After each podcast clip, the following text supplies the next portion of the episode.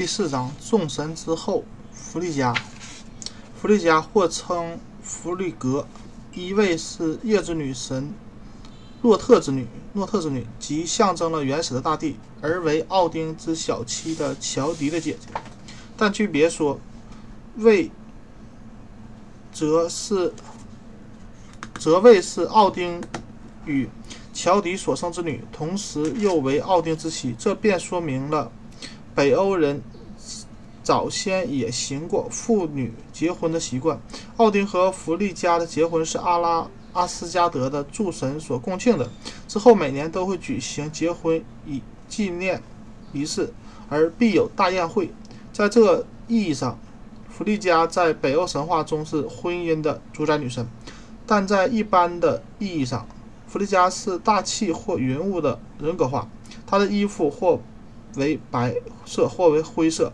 他是众神之后，拥有坐在奥丁宝座上的特权，因此他亦有周知宇宙间各事之力量。他又是未占未卜先知的预言者，知道一切未来的事。这是因为北欧人把女子看成藏有秘密的神秘者。弗利嘉被说成是一位美貌静长的尊贵妇人。头戴苍鹭之羽，这是沉默与遗忘的象征。穿雪白的衣，腰间是一根金带，挂着一串钥匙，这又是北欧管家婆的形象，所以她也是家庭主妇所祭奉奉祀的女神。她有自己的宫殿，名为芬萨里尔，意为物之宫或海之宫。她在这宫内转她的支轮。织出金色或白色的云网，它的支轮是用宝石装饰的，夜间大放光明。北欧称之为弗利嘉的支轮，即我们所谓的猎户星座。他在呃，在他的芬萨芬萨里尔宫内，弗利嘉邀请世上忠诚夫妻的灵魂来此，犹如奥丁招待那些战死的勇士。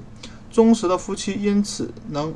虽死而不分离，在芬萨里尔宫里享受快乐，所以弗利嘉是婚姻及母爱之神，特为已结婚者所敬奉。但是弗利嘉又很喜欢装饰，她对于金珠宝石的贪心是无法满足的。有一次，她偷了她丈夫真金像上的一块金石，而且又设法使金像破碎。不能自供偷者是谁？奥丁为了查出偷者的名字，曾以卢恩文字写在金像口上，使金像能自言。这很是触怒了奥丁。结果奥丁负气离开了阿斯加德，到地上人群中漫游。在他漫游期间，他的兄弟维莱和维伊就篡了他的位，又夺了弗利嘉为妻。维莱和维伊与奥丁面目一样，所以弗利嘉也不知自己已经失身。可是他却没有奥丁的威力，不能降服于世人，任凭双之双巨人们蹂躏人间，用寒冰封锁大地，毁坏了一切生物。幸而七个月以后，奥丁回来，两位谋窃者也偷偷跑了，于是双巨人也不再。不敢再作恶，世界就充满了生气。这是北欧人对于寒冬何以会来的一个说明。弗利嘉有许多侍女，多半是了是代表弗利嘉复杂性格的各个方面。最得宠的侍女名为弗拉，原说或原说或说原是弗利嘉的一个姐妹。她的职责是掌管弗利嘉的首饰和箱，伺候弗利嘉的梳妆。她常常献祭给弗利嘉。帮如何去帮助那些祈求神佑的人类？弗拉是很美丽的，她那金黄色的头发极多且长，是五谷赎惠的象征，所以弗拉又常被视为大地丰壤之神。赫林是弗利嘉第二次女，是施安慰的女神，常常被派遣到世间去安慰受难的人。她经常用心听取人类的祈祷。献祭给弗利嘉如何去帮助那些有求的苦穷之人？盖纳是弗利嘉的塑形使者，他骑在他那匹名为霍瓦尔普尼尔的马上，能能够飞快的渡渡海过山，在空中，在火中，没有一个一处地方不能去。他是清风的人人格化，他把路上所见的一切告诉弗利加。有一次，他看见奥丁的后代利里尔王坐在海边哭，因为他没有儿子。盖纳就把这件事这件事告诉弗利加，于是弗利加举了一只苹果，这是结果结果实的象征，让盖纳赐给了利里尔王。后来，利里尔王果得一子，就是有名的北欧民族英雄。福尔松格，除了呃除上述三人之外，弗利加还有三个随车的侍女。洛芬是一位温柔端庄的女郎，她的职务是除去一对恋爱者的前途中所有的阻碍。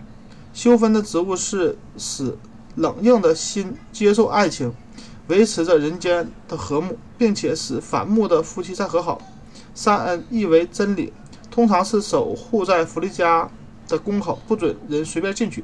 凡是被他拒于门外之人，无论如何请求，必无效果。他是真理的人格化。弗利加另有一个宫女，宫里的侍女，名为格福京，专为接引那些未及嫁娶而死在死的男女到宫中享乐。但据别一说，则为福。格福琼自己却不是处女，她和一个巨人生下了四个儿子。有一次，奥丁派他去见瑞典王吉尔菲，就是上章末尾所讲过的那个国国王，给他分啊，请他分给一些土地。吉尔菲就对格福琼说：“他一天之内能耕多少土地，就给多少。”格琼格福琼就将他的四个巨人种的儿子变。为四头牛架起犁来，将地面耕了一条极深的沟，使得瑞典国王大惊失色。格福京耕了一天，画出的一大块土地来，撇入撇入海内，成为一个岛。后来，他又嫁给了奥丁的一个儿子，成为丹麦王室的始祖。弗利加还有别的侍女，艾尔是最有本事的医生，他收集了地上的各种草药。内外科都能医治。他又把医术教授给人家的女儿，因为在古代北欧，医术是女子的职务。伐拉专司听受信言，责罚不守信而赐福给誓言者。